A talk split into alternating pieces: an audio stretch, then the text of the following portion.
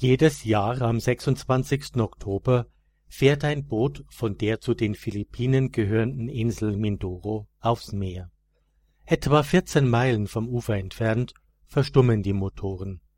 Die Passagiere halten inne, ein Blumenkranz wird ins Meer gelassen. Dieses Gedächtnis gilt dem katholischen Bischof Wilhelm Finnemann, der 1942 an dieser Stelle sein Leben verlor. Japanische Soldaten warfen ihn über Bord, nachdem sie seine Hände und Füße gefesselt und mit einer Eisenstange beschwert hatten. Blenden wir zurück 21. Februar 1942. Es ist ein verhängnisvoller Tag für die philippinische Insel Mindoro. Am Morgen noch haben viele Menschen die heilige Messe in der Hauptstadt besucht. Mittags zerreißen das wilde Geknatter von Maschinengewehren und das dumpfe Dröhnen von Artillerie die Stille. Die Japaner sind gelandet.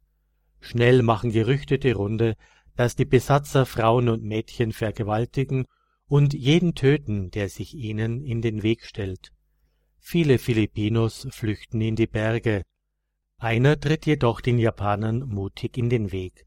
Ein sechzigjähriger Missionsbischof, Wilhelm Finnemann. Wilhelm Finnemann ist Deutscher, er stammt aus Büninghausen im Kreis Soest. Geboren 1882, wächst er unter 14 Geschwistern auf und erlernt zunächst das Schusterhandwerk, bevor er sich entschließt, Missionar zu werden. Nach seiner Priesterweihe 1911 wird er in die Mission auf die Philippinen gesandt. Er wirkt als Seelsorger, Baumeister und Arzt. Bei Ausbruch des Ersten Weltkrieges kommt er in die Schutzhaft und wird in die USA gebracht. Von 1917 bis 1922 sammelt er dort für die philippinische Mission und gründet nach seiner Rückkehr die Heiliggeistpfarrei in Manila. 1929 wird Wilhelm Finnemann zum Weihbischof von Manila ernannt und sieben Jahre später apostolischer Präfekt von Mindoro, der siebtgrößten Insel der Philippinen es ist eine große Herausforderung. Der Bischof ist von morgens bis abends beschäftigt und lässt sich trotz aller Arbeit nicht bedienen. Selbst seine Kleidung wäscht der Steiler Missionar selbst. Der Bischof ahnt, dass ihm in dieser Zeit während des Zweiten Weltkriegs schwere Zeiten bevorstehen.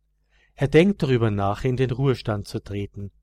Doch das lehnt der Vatikan ab. So bleibt er auf Mindoro. Als die Japaner die Insel einnehmen, stellt er sich entschieden hinter die nicht geflüchtete und bedrängte Zivilbevölkerung. Vor allem die Übergriffe der japanischen Soldaten auf Frauen und Mädchen will er nicht hinnehmen. Er protestiert dagegen offen beim Garnisonskommandanten der japanischen Armee und macht ihn sich damit zum Feind. Obwohl er immer wieder versucht, mit den Japanern so gut es eben geht in Frieden zu leben, fühlt er sich seit seinem friedlichen Protest einer Welle der Denunzierung und Verunglimpfung ausgesetzt. So beschlagnahmen die Soldaten ohne Ankündigung kirchliche Gebäude, um in ihnen eine Bar einzurichten oder sie der Prostitution zu öffnen. Bischof Finnemann weigert sich, die Schule und das Schwesternhaus zu übergeben. Gegenüber einem Freund bekräftigt er diese Haltung. Er sagt zu ihm die Offiziere der japanischen Armee sind mir feindlich gesinnt. Mehr noch, sie verfolgen mich, weil ich einen festen Standpunkt habe und mich weigere, ihnen die Schule und das Schwesternhaus für ihre unsittlichen Zwecke zu übergeben. Aber ich werde niemals etwas tun gegen Gott und mein Gewissen. Ich bin bereit, für meine christliche Überzeugung zu sterben. Bei seiner letzten Eucharistiefeier vor seinem Tod trägt der Bischof ein rotes Gewand, die Farbe des pfingstlichen Feuers, aber auch des Blutes, des Opferblutes Christi und seiner Zeugen. Bischof Finnemann wird unter dem haltlosen Verdacht der Spionage für Amerika von den japanischen Besatzungssoldaten verhaftet. Die Entdeckung eines kleinen Radios dient als Vorwand. Beschwerden beim Kommandanten bringen nichts. Leiden und erdulden heißt es nun für Bischof Hinnemann. Gedemütigt geohrfeigt und geprügelt wird er abgeführt und in einen dunklen Raum gesperrt. Tagsüber bindet man den Bischof an ein Eisentor vor der Schule, in der die japanische Garnison stationiert ist. So wird er den halben Tag lang der sengenden Sonne des tropischen Klimas ausgesetzt. Dann treibt man ihn mit anderen Gefangenen in einen Klassenraum der Schule. Dort wird er verhört und mit Stöcken traktiert. Wie Christus bei der Verhöhnung wird er von den Wachsoldaten angespien, geschlagen, mit Füßen getreten und verschiedenster Verbrechen bezichtigt. Die Steiler Patres und andere Katholiken versuchen vergeblich, ihrem Bischof zu helfen. Doch es nützt alles nichts. Unter dem Vorwand, ihn zum Verhör in die philippinische Hauptstadt zu überführen, bringen die Besatzer den schwer misshandelten Oberhirten auf ein Militärboot. Doch die Küste der Insel, auf der Manila liegt, erreicht er nie.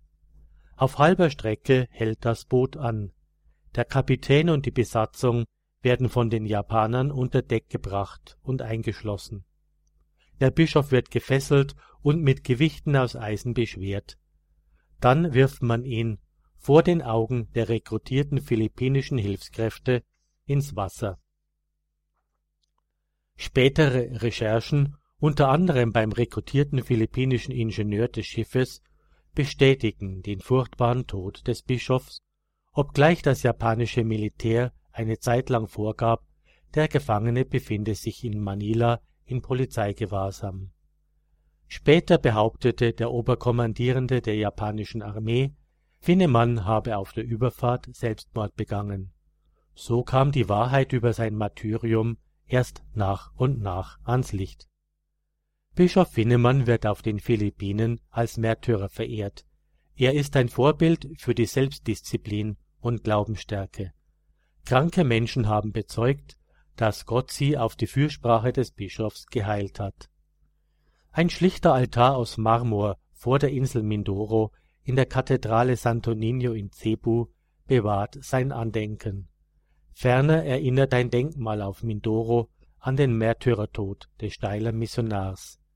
In Calaban, der Hauptstadt der Insel Mindoro, sind Straßen und Gebäude nach Bischof Finnemann benannt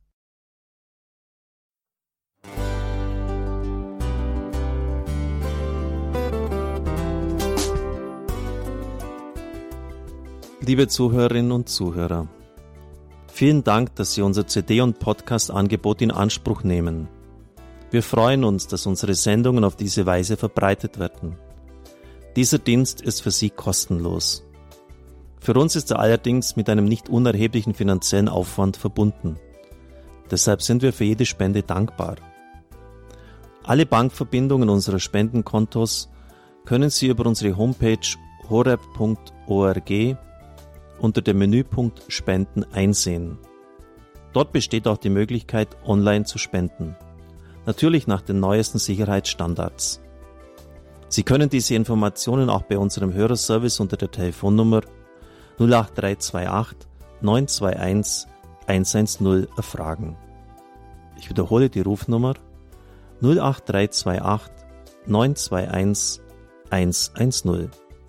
Vergelt's Gott für Ihre Unterstützung. Ihr Pfarrer Kocher.